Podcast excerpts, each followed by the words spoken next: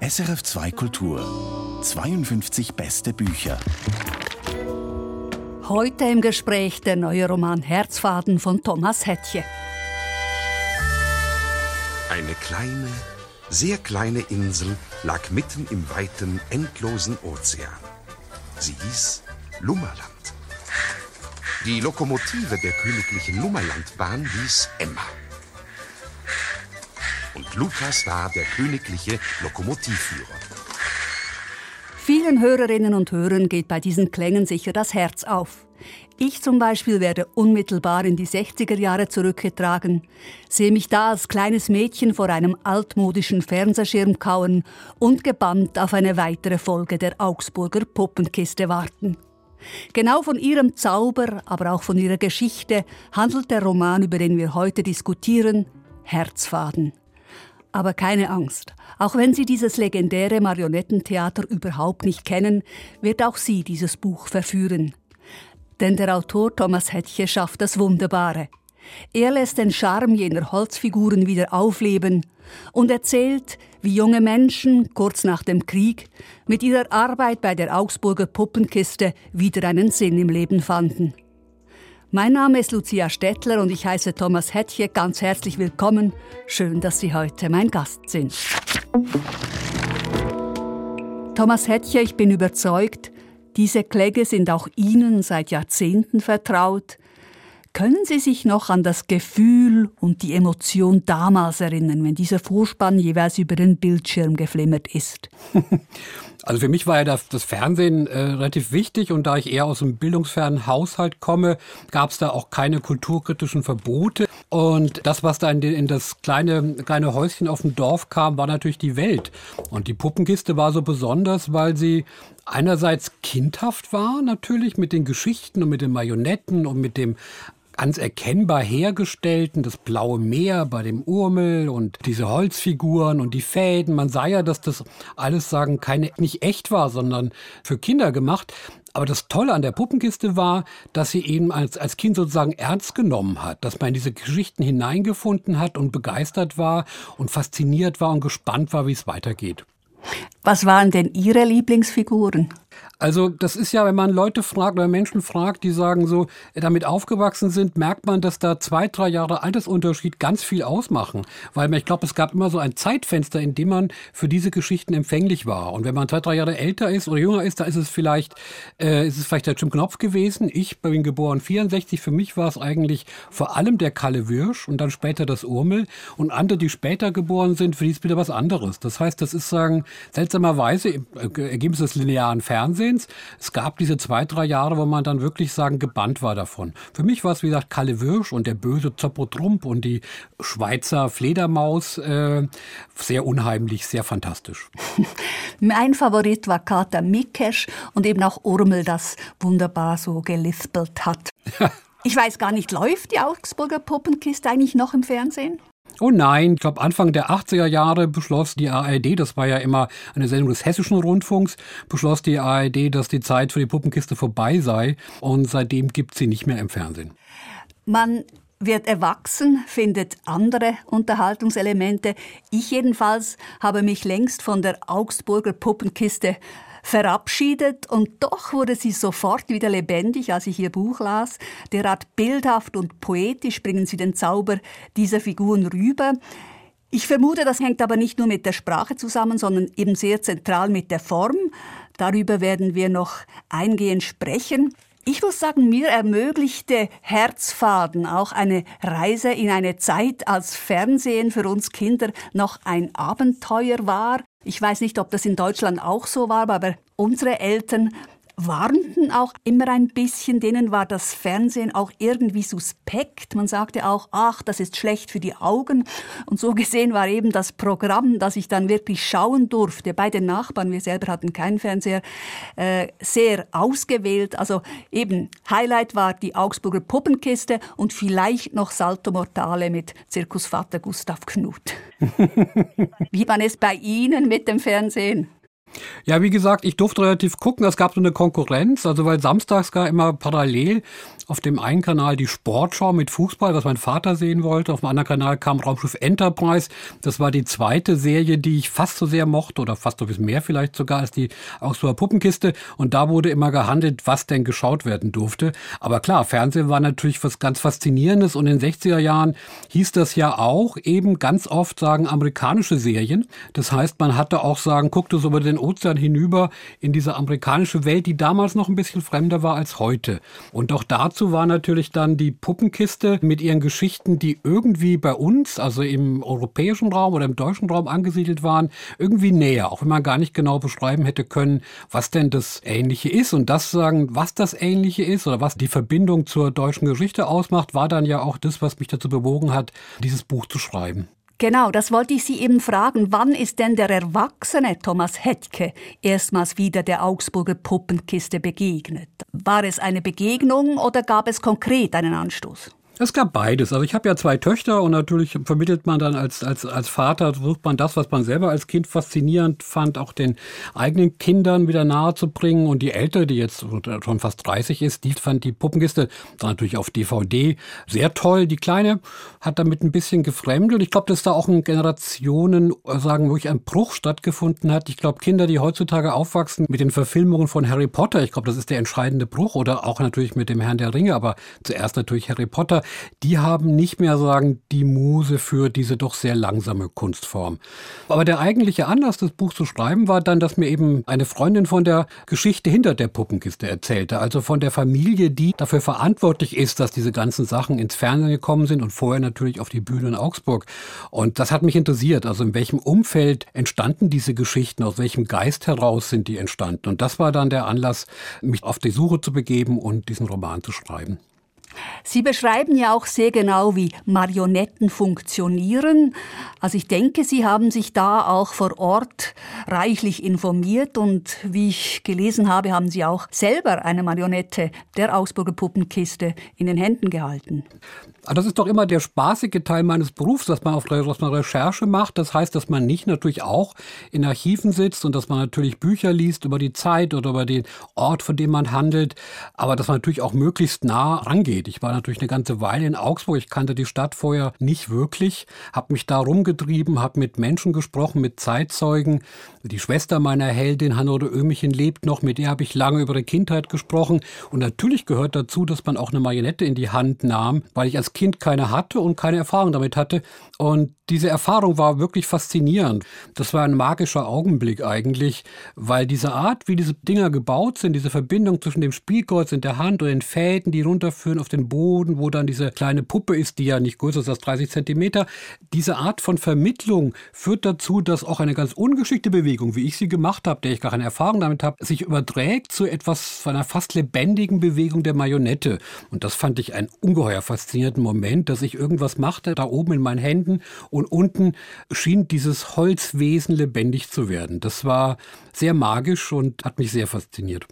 Es gibt eine schöne Passage, in der sich eben die kleine Hannelore, Hattü heißt sie, mit deren Schwester Sie eben offenbar gesprochen haben, diese Hattü bereitet sich vor auf eine Vorstellung von Hänsel und Gretel, die sie im eigenen Wohnzimmer zusammen mit ihrer Familie aufführt.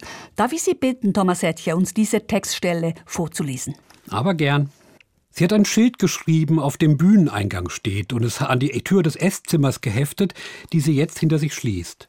Aufgeregt nimmt sie das Spielkreuz der Gretel vom Haken und ruft sich noch einmal ins Gedächtnis, was sie nach den Proben der letzten Wochen längst in Fleisch und Blut übergegangen ist. Das ist das Kopfholz, seine beiden Fäden beeinflussen die ganze Haltung der Marionette. Gretel schüttelt den Kopf. Das ist die Fußwippe, von der die Fäden für die Beine abgehen. Gretel macht ein paar Schritte. Das ist das Schulterholz, nur lose am Kreuz befestigt, es trägt das Hauptgewicht der Marionette und sorgt dafür, dass ihr Kopf sich frei bewegen kann. Und dann das Handholz. Gretel winkt zu ihr herauf. Dann gibt es noch den Komplementierfaden, mit dem kann die Marionette sich verbeugen. Den Herzfaden aber gibt es nicht. Und es gibt ihn doch in der unheimlichen Verwandlung, die Hatü jedes Mal erlebt, wenn der ganze klappernde Apparat aus Holz und Schrauben und Fäden durch eine einzige Bewegung ihrer erhobenen Hände zu einem Wesen mit Wünschen und Absichtigen zu werden scheint. Thomas Hetke las einen kurzen Ausschnitt aus seinem Roman Herzfaden, über den wir heute in 52 beste Bücher diskutieren. Man spürt bei der Lektüre, dass diese Marionetten auf Sie, Thomas Hetke, eine große Faszination ausüben. Was ist es, was Ihnen an dieser Kunstform heute als längst Erwachsenen vor allem gefällt? Dasselbe noch wie als Kind? Ich glaube, also beim Nachdenken über diesen Stoff und bei der Arbeit an diesem Roman ist mir klar geworden, dass es, glaube ich, nur eine einzige Sache gibt, die für alle Kunstformen und für alle verschiedenen Ausprägungen der Kunst gilt, und zwar für Kinder wie für Erwachsene, nämlich im Grunde geht es immer um den magischen Augenblick, in dem etwas Totes lebendig wird. Und dass etwas lebendig wird, liegt nicht nur an der Kunst, also an dem, an dem Film, der auf dem näheren Bildschirm erscheint, oder an dem Gemälde an der Wand, wo seine Figur plastisch dargestellt wird, oder an der Musik, wo ein, sagen, ein, ein akustischer Raum aufscheint plötzlich. Das liegt auch an uns selber. Und ich glaube, das kann man an Marionetten ganz besonders schön sehen, dass wir es sind, die sie lebendig machen. Wenn diese kleinen Wesen aus Holz sich bewegen, die ja keine Mimik haben und eigentlich keinen Blick haben, der ist starr, führt das doch dazu, dass wir plötzlich denken, sie lächeln oder sie sind traurig, sie schauen jemanden an, sie schauen nicht jemanden an. Und das ist mir als Kind schon aufgefallen. Ich hätte es da natürlich nicht formulieren können, aber jetzt weiß ich, das ist das, was wir selber dazu tun, dass in der Kunst etwas lebendig und glaubwürdig wird.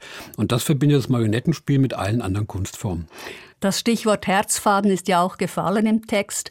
Der Herzfaden das ist der wichtigste Faden einer Marionette, erfahre ich in Ihrem Buch, denn er macht uns glauben, sie sei lebendig, weil er am Herzen der Zuschauer festgemacht ist. Also schöner könnte man es fast nicht formulieren, dieser Funke, der eben zwischen Kunst und dem Menschen, dem Betrachter, der Leserin, was auch immer eben passiert. Ohne diese Brücke bleibt man nicht ansprechbar, denke ich. Ja, und ich glaube, dass wir diese Brücke sozusagen seltsamerweise stärker dort erleben, wo die Kunst einfach ist. Wissen Sie, ein opulenter Kinofilm, der so Fantasien bis ins Detail 3D auspinselt, da merken wir gar nicht, dass wir selber dennoch die sind, die diese bewegenden Bilder sozusagen glaubwürdig machen. Aber bei der Marionettenspiel, wo wir immer zugleich sehen, das ist nur Holz, es sind Fäden, das ist nicht lebendig und dennoch immer bereit sind, die Lebendigkeit zu glauben und uns hineinzufinden in die Geschichten und ihnen zu folgen, fasziniert und gespannt, da wird deutlich, wie sehr wir selber Teil dessen sind, was wir Kunst nennen. Und deshalb mag ich das so gerne. Bei der Literatur hat man nicht mal ein Bild, man sieht gar nichts, man muss es alles im Kopf leisten. Also insofern ist es wahrscheinlich noch komplizierter, da den Herzfaden zu spinnen. Ja, Sie nehmen mir das sagen aus dem Mund, also weil das ist natürlich, ich bin ja immer dafür, dass man das Besondere von Literatur stark macht in unseren Zeiten, wo so viel über Bilder und über also eine Art von Traum, von Gesamtkunstwerk wieder funktioniert. Diese sagen diese arme Kunstliteratur, die ja nur aus, aus schwarzen Buchstaben auf weißem Papier besteht und die dennoch in der Lage ist, ganze Welten zu erschaffen. Ich halte auch das genau nicht für einen Mangel, sondern für ein großes Plus von Literatur, weil das da auch sagen, äh, der Leser, der in der Lage ist zu lesen, der gelernt hat, aus den Worten die Räume und die Gefühle und die Düfte und die Gesichter zu entwickeln, die ihm da angeboten werden, der ist ja natürlich ganz stark beteiligt. Wenn, wenn das ein Kinobild, eine Farbe oder ein Aussehen von einem Raum eins zu eins beschreibt, ist die Beschreibung in einem Text immer nur dann möglich, wenn wir das ergänzen, wenn wir aus diesen Adjektiven und, und Substantiven, die da stehen, eben den Raum imaginieren, der da beschrieben werden soll. Und diese Freiheit und auch diese Macht, die der Leser hat, äh, zeichnet Literatur, glaube ich, auch aus. Ja. Das bringt uns Thomas Hetzke gerade auf die Form, denn die Form, wie eine Geschichte erzählt ist, trägt entscheidend dazu bei, ob man eben diesen Kontakt mit dem Herzfaden spürt, ob man überhaupt diese ganze Welt auch sinnlich erleben kann. Und da ist Ihr Buch wirklich ein Paradebeispiel, wie ein Autor auch versucht, Inhalt und Form zusammenzubringen. Es ist ja klar, wer eine Geschichte über die Augsburger Puppenkiste erzählt, sollte eigentlich dann schon auch schauen, ob diese Magie, dieses Zauberhafte, dieses Märchenhafte sich auch in einer Geschichte, die davon handelt, spiegelt. Und das, finde ich, haben Sie sehr, sehr gut gemacht.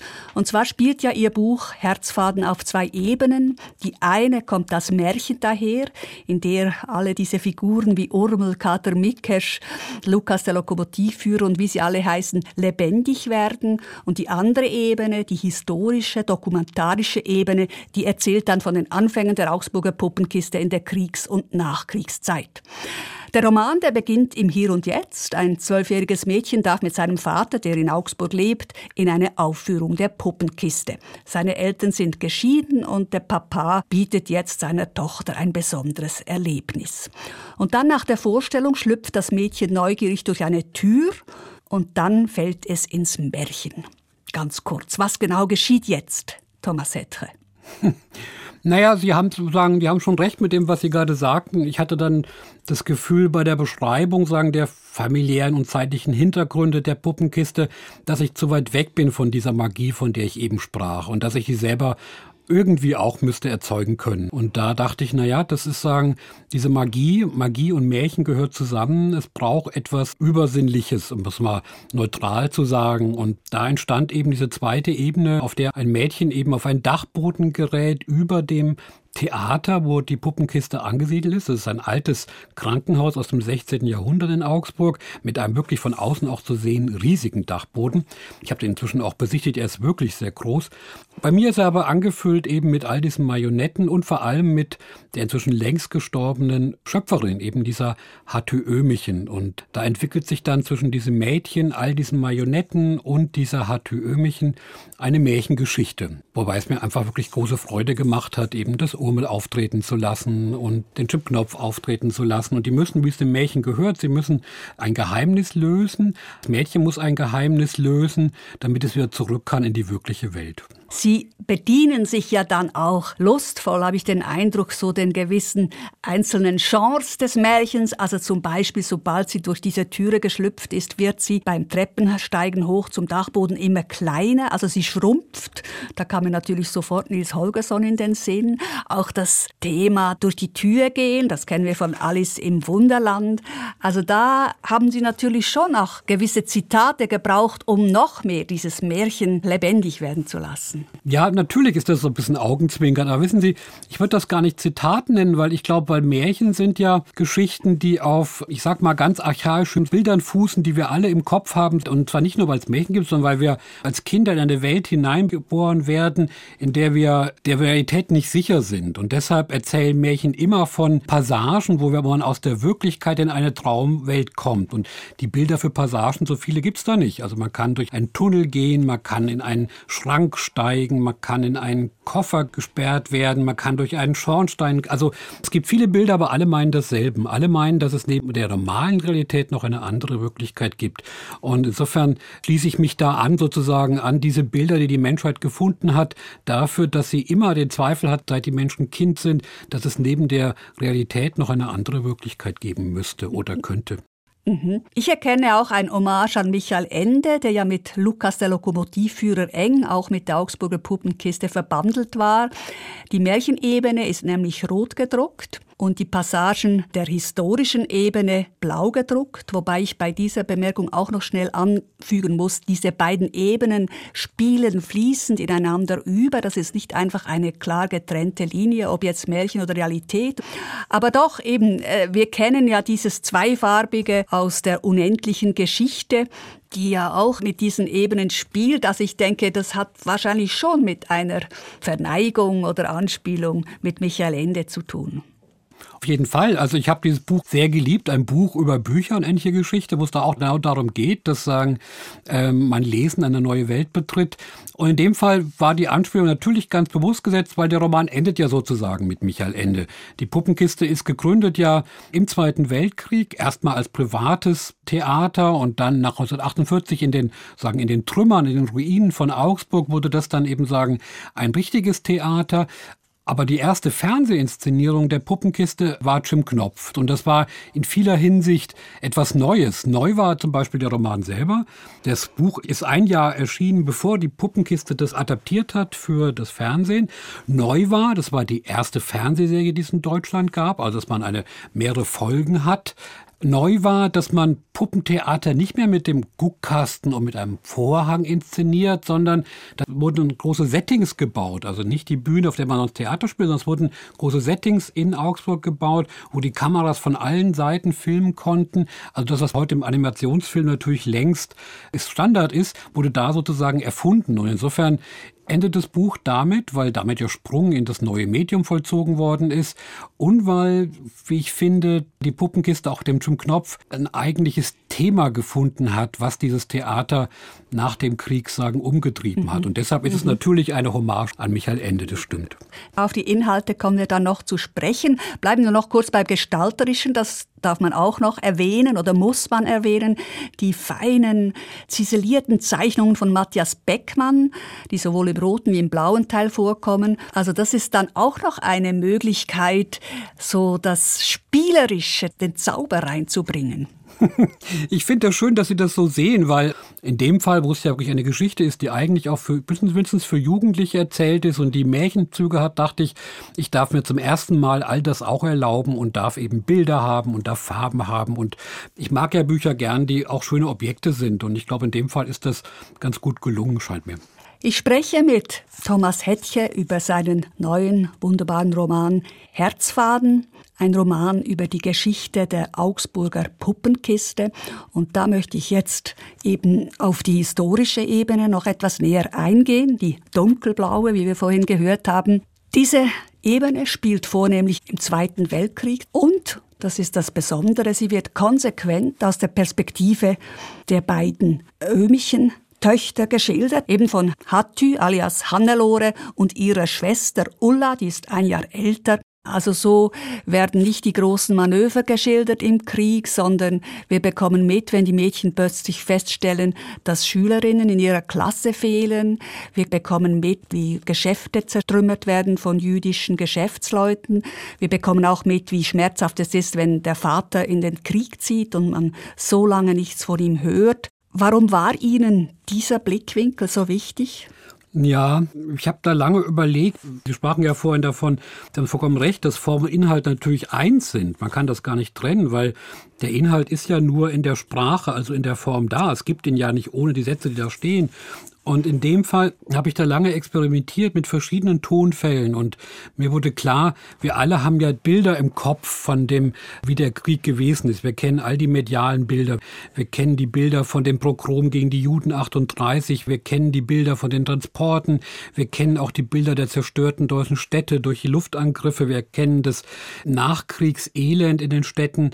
Und ich dachte, das kann man nicht einfach wieder aufrufen. Man muss eher sagen, mit dem, was im Kopf der Leser schon da ist, sozusagen das nur anstoßen. Und da schien mir eben eine ganz radikal subjektive Perspektive meiner Heldin das Richtige. Weil dieser ganze historische Roman ja wirklich ganz viel mit Andeutungen nur arbeitet. Das sind immer kurze Szenen, die eigentlich sagen, so Spotlight-mäßig einzelne Momente beleuchten, oft nicht länger als äh, vier oder fünf Seiten, wo ein kurzer Moment beschrieben wird und dann springt es zu einer nächsten Geschichte.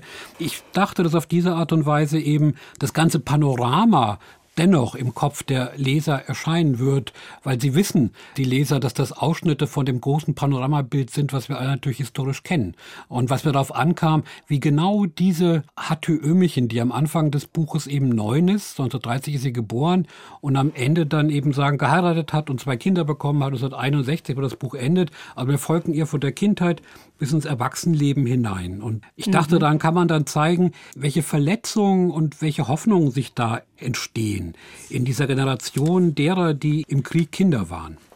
Die Augsburger Puppenkiste ist ja immer noch in den Händen der Familie Marschall. Das ist richtig, weil die Hannelore Ömich hat, hat eben einen Herrn Marschall dann geheiratet, Hans Marschall. Genau, also das ist immer noch ein Familienunternehmen. Und Sie sagten, Sie hätten Kontakt gehabt mit den Söhnen, aber eben auch mit der Schwester, diese Ulla, die da eine wichtige Rolle spielt. Die zwei Mädchen sind ja sehr eng verbandelt. Wie sah denn diese Informationen aus? Hat sie Ihnen einfach aus dem Krieg erzählt, auch Spotlight-mäßig, oder haben Sie dann quasi aus den Informationen, die Sie erhalten haben von der Schwester, der Erinnerungen, vielleicht waren da auch Fotoalben dabei, ich weiß es nicht, haben Sie dann quasi Ihre eigenen Spotlights geformt literarisch? Ja, ich habe ja schon öfter, also mehrmals schon historische Stoffe verarbeitet und dieser Prozess ist immer genauso spannend wie heikel. Spannend, weil man wirklich genau hinschaut und wirklich versucht, bis ins, sozusagen, bis in die Haare genau zu sehen, was geschehen ist und nicht überblickartig, wie man sonst über historische Ereignisse hinweggeht, sondern man geht in die Archive, man spricht mit Zeitzeugen, man guckt sich ganz genau an, wann was geschah. Und da war das lange Gespräch mit Ulla Oehmichen sehr wichtig, weil sie natürlich Geschichten aus der Kindheit erzählte, die ich nicht kannte.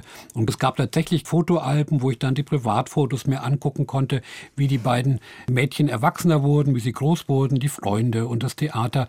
Und man sammelt wirklich so viel Material wie möglich und dann beginnt man das aber alles zu übersetzen in die eigene Fiktion. Und das ist ein Prozess, der eigentlich ein bisschen was Merkwürdiges hat, weil einerseits ist mir Genauigkeit enorm wichtig. Manchmal habe ich eine Woche gebraucht, um ein Datum wirklich ganz genau historisch recherchieren, wann etwas geschehen ist.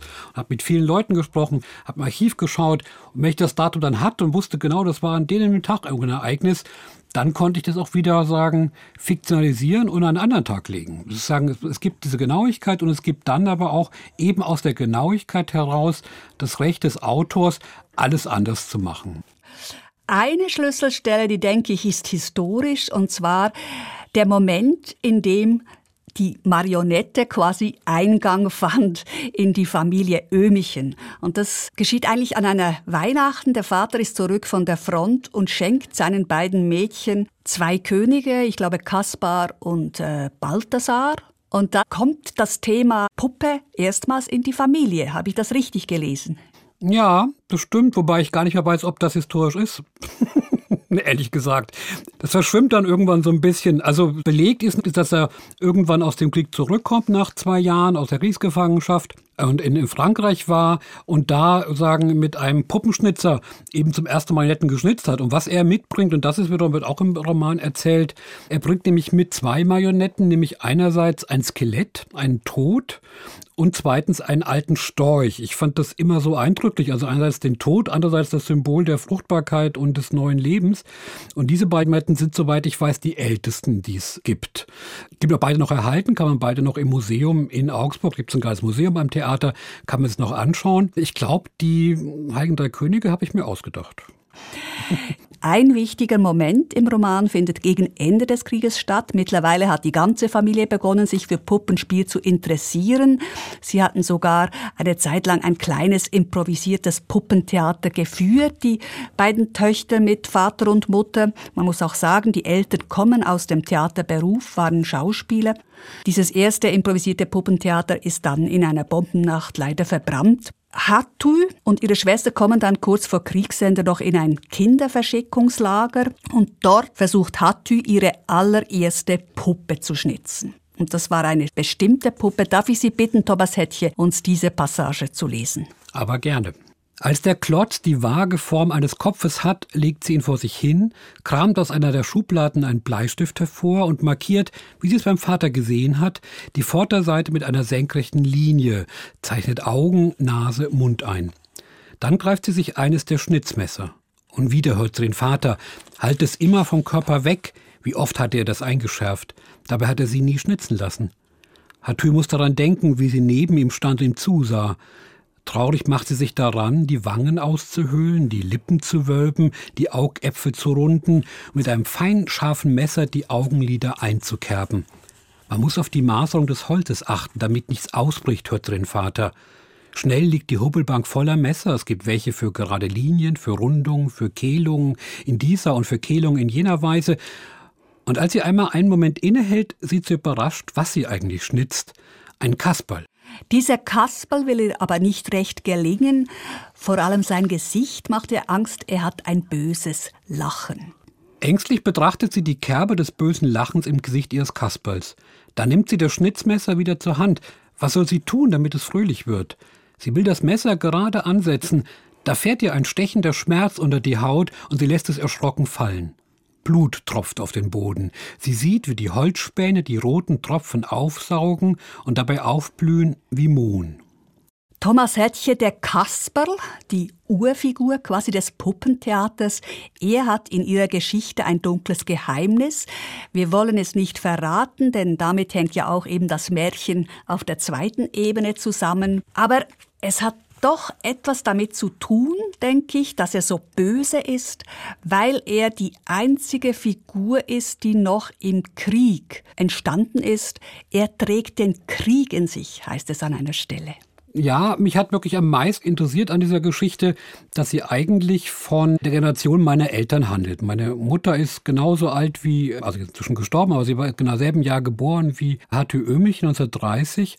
Also eine Generation, die als Kinder im Faschismus aufgewachsen ist. Also keine Täter sind, Opfer, aber Opfer vor allem dadurch, dass ihre Fantasie ausgebeutet worden ist. Also ich habe mit vielen Menschen gesprochen dieser Generation und wenn man die befragt, was 1945 geschehen ist für sie, erzählen sie eigentlich immer von der großen Enttäuschung und von dem Gefühl, verraten worden zu sein, dass sie ihre ganze kindhafte Faszination und Begeisterungsfähigkeit an eine Sache gesetzt haben, die so böse war wie der Faschismus. Und äh, diese Kinder waren ja dann in der Hitlerjugend und beim Bund Deutscher Mädchen Mädchen, die waren beim Jungvolk, die haben diese ganzen Ferienlager gemacht, die haben da diese Kinderlandverschickung mitgemacht, sie haben den entsprechenden Unterricht gehabt. Und diese Generation ging aus dem Krieg, aus meiner Beobachtung heraus, wie betäubt. Also sagen, diese Faszination, diese Begeisterung, die böse war, hat dazu geführt, dass man sich im Leben dann eigentlich vor jeder neuen Begeisterung gescheut hat. Und davon wollte ich eigentlich erzählen, weil die Generation natürlich die gewesen ist, die dann in den 50er Jahren Deutschland aufgebaut hat. Und das weitergegeben hat an eben zum Beispiel an die Generation, wie meine Generation, an ihre Kinder. Und davon erzählt das eben auch. Und da ist dieser Kasperl, der eigentlich in diesem Lager entstanden ist, mitten in der faschistischen Intervention mit dem bösen Grinsen, der wird dann eben sagen, harmlos gemacht nach dem Krieg. Aber das reicht nicht. Also das, was Satü an ihrer eigenen Figur schockiert, nämlich, dass sie ihn eigentlich böse gemacht hat, selber diese Angst und dieser, dieser Abscheu lässt sie nicht los. Und es braucht eben das ganze Buch Buch, bis am Ende dann offenbar wird, warum sie davon nicht loskommt. Sie haben von einer enttäuschten Generation gesprochen, Thomas Hetke, eine Generation, die sich auch verraten fühlte, weil ihre Begeisterung für eine böse Sache missbraucht worden war. Ich kann mir vorstellen, dass bei vielen als Folge dann auch so diffuse Schuld- und Schamgefühle zurückblieben, dass sie da unbewusst als Handlangerinnen und Handlanger mitgewirkt hatten. War das auch mit ein Grund, warum Sie dann als Konsequenz versuchten, lieber den Krieg auszublenden und nicht mehr darüber zu sprechen? Ja, natürlich. Und jetzt, diese Menschen sind jetzt um die 90 oder etwas jünger. Und ich habe jetzt zweimal die Geschichte gehört von alten Damen, von zwei sehr kultivierten alten Damen, die jetzt, wenn sie die geistige Kräfte etwas nachlassen, die immer ihr Leben lang mit Tasche Musik verbracht haben und die jetzt im hohen Alter plötzlich wieder die Nazi-Lieder ihrer frühen Jugend im Ohr haben und den ganzen Tag irgendwelche Lieder in sich hören, Melodien hören, die sie um Gottes Willen nicht hören wollen, aber die plötzlich wieder da sind, wie ja im Alter die Kindheit wiederkommt. Und dann kann man so gut gut sehen, dass eben die Vorstellung, dass es da eine Stunde Null, einen Neuanfang, einen Schnitt gegeben hätte, dass das natürlich nur bedingt stimmt, dass wir die Prägung unserer Kindheit mit uns tragen und dass das Verschweigen natürlich das nicht gelöst hat. Ich weiß nicht, ob das Aussprechen es gelöst hat, weil die haben natürlich völlig recht. Das war natürlich ein großes Gefühl von Scham, dem Falschen gefolgt zu sein, auch von Mitschuld, äh, Mitschuld durch die Begeisterung. Ich glaube, das war, sagen, nicht aufzulösen, aber es hat, sagen, das ganze Leben, diese Generation bestimmt. Zurück zur Augsburger Puppenkiste. Offiziell wurde dieses Familienunternehmen ja dann 1948 von den Eltern Walter und Rose Ömichen gegründet. Und in ihrem Roman scheint sich der Vater von Hatü und Ulla bewusst gewesen zu sein, dass er dieser verratenen Generation seiner Töchter auch neue Stoffe bieten muss. Wortwörtlich sagt er an einer Stelle in ihrem Buch, wir müssen die Herzen der Jugend erreichen, die von den Nazis verdorben wurden und die Fäden, mit denen wir sie wieder an Kultur anknüpfen, das sind die Fäden meiner Marionetten. Also er sah da auch eine didaktische Aufgabe, nicht nur einfach irgendwelche Hänsel und Gretel und gestiefelte Kater zu bringen, sondern da war auch irgendwie ein Bekenntnis zu neuen Stoffen, denke ich. Ja, Walter Oehmichen war mit Sicherheit kein Nazi. Er hat als Oberspielleiter im Augsburger Stadttheater auch noch Stücke gespielt, die eigentlich schon verboten waren. Also insofern war er durchaus in, glaube ich, in Distanz zum Regime, aber nach dem Krieg und nach der Erfahrung, der erste Impuls war, dass er eben nicht mehr mit Menschen arbeiten wollte, spielen wollte, weil die eben nicht ehrlich sind, weil sagen, eine Marionette ist ehrlicher und äh, direkter, ist nicht verlogen, ist nicht eitel. Und ich glaube, dann war er offen für die neuen Stoffe, die seine Kinder gefunden haben, weil das ist noch eine Sache, die mir dann beim Recherchieren deutlich wurde, das hat mich verblüfft. Das Ensemble bestand im Wesentlichen aus den beiden Mädchen und ihren Freunden. Das heißt, aus Jugendlichen, die damals 1948 17, 18 bis 20 waren. Also ganz junge Leute, die da eigentlich sagen, eingestiegen sind nach dem Krieg und die dann auch dieses Theater zu dem gemacht haben, was es war. Und da ist meine These eben, dass diese jungen Leute nach den neuen Stoffen gesucht haben. Und das ist wirklich auffällig, wie schnell die Puppenkiste sehr bald neue Stoffe adaptiert hat. Das berühmteste Beispiel war, 1951 gibt es eine berühmte Aufführung von Der kleine Prinz von Son-Exupéry, die ihn aus der Puppenkiste auch sehr hoch angesehen gemacht hat. Und das war ein Jahr nach Erscheinen des Prinzen auf Deutsch. Und genauso dann eben mit dem Jim Knopf. Und man hat das Gefühl, die jungen Leute waren das, die suchten nach Stoffen, die ihre Zeit ausdrücken konnten. Zwar in Kinderform, zwar als Kinder- oder Jugenderzählung, aber doch etwas transportierten von der Wirklichkeit, die sie erlebt haben. Denn wenn wir uns erinnern, das Urmel oder Jim Knopf, die handeln ja immer von, eigentlich von Patchwork-Familien, von Familien, wo sagen, biologische Zusammenkunft gar nicht das Entscheidende ist. Jim Knopf wird in einem Postpaket zugestellt, was auch noch falsch adressiert ist und äh, wird von einer Lokomotive und einem Lokomotivführer aufgezogen. Urmel schlüpft aus einem Ei, keiner weiß, wo es herkommt und ist in einer Gruppe von Tieren, die alle Sprachfehler haben und alle ihre kleinen Handicaps, mit denen sie zu leben versuchen. Also das sind Geschichten von einer Suchbewegung nach neuen Familien. Ich glaube, das ist für mich meiner Ansicht nach das Ergebnis der Suche der jungen Ensemblemitglieder. Hat das auch mit konkreten Erfahrungen zu tun, dass eben viele Jugendliche nach dem Krieg ohne Vater weiterleben mussten? Ja, es gab diese gestorbenen, im Krieg gefallenen Väter, es gab die zerbrechenden Ehen in der neuen Wirklichkeit. Aber das waren Einzelschicksale, aber sagen, daraus resultierte natürlich das Große, dass man überhaupt mit Vaterfigur natürlich Probleme hatte nach dem Faschismus. Und die Frage ist, was ist Autorität? Wem kann man vertrauen? An wem kann man sich orientieren? Da kommt dann ja die Frage wieder auf, für was kann man sich begeistern? Dass das natürlich die Generation enorm wichtig war und sie sehr beschäftigt hat. Und eben bis in das Kinder- und Jugendtheater hinein. Das schildern Sie auch sehr berührend, wie eben diese Bühnenarbeit für diese jungen Menschen eine neue Freiheit bedeutet hat. Sie konnten sich einbringen, sie konnten ihre Ideen umsetzen. Da spürt man wirklich einen Aufbruch und gleichzeitig fehlen dann auch die Mittel und immer mehr wandern sie dann wieder ab und hat versucht, mit allen Mitteln sie zu halten und ist auch bereit, auf ihr Einkommen zu verzichten. Und ich denke, dann eben kam diese Anfrage aus dem Fernsehen. Das war dann auch wieder ein großer Wendepunkt, denke ich. Ja, ja. Natürlich gab es ganz viele Puppenkompanien. Es gibt immer noch welche. Aber die ganzen, diese große Szene nach dem Krieg, das hat natürlich nicht überlebt mit dem Einbruch der neuen medialen Möglichkeiten.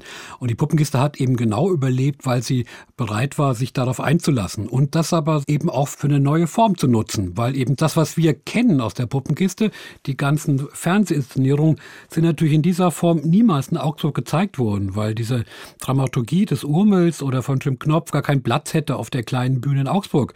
In Augsburg gibt es ja immer noch, wenn nicht gerade Corona ist, sie zeigen immer noch zwei Vorstellungen am Tag und am Abend noch was. Aber das, was die Berühmtheit der Puppenkiste ausmacht, entstand aus dem beherzten Sprung in das neue Medium hinein. Mhm. Auf eine Person möchte ich nochmals zu sprechen kommen, auf Michael Ende. Am Schluss des Romans erzählen Sie nämlich von einer Begegnung Hattüs mit dem Schriftsteller. Hochschwanger besucht sie Michael Ende in seiner Wohnung in Schwabing und stellt ihm ihre Puppe Jim Knopf vor. Hat diese Begegnung stattgefunden? Nein.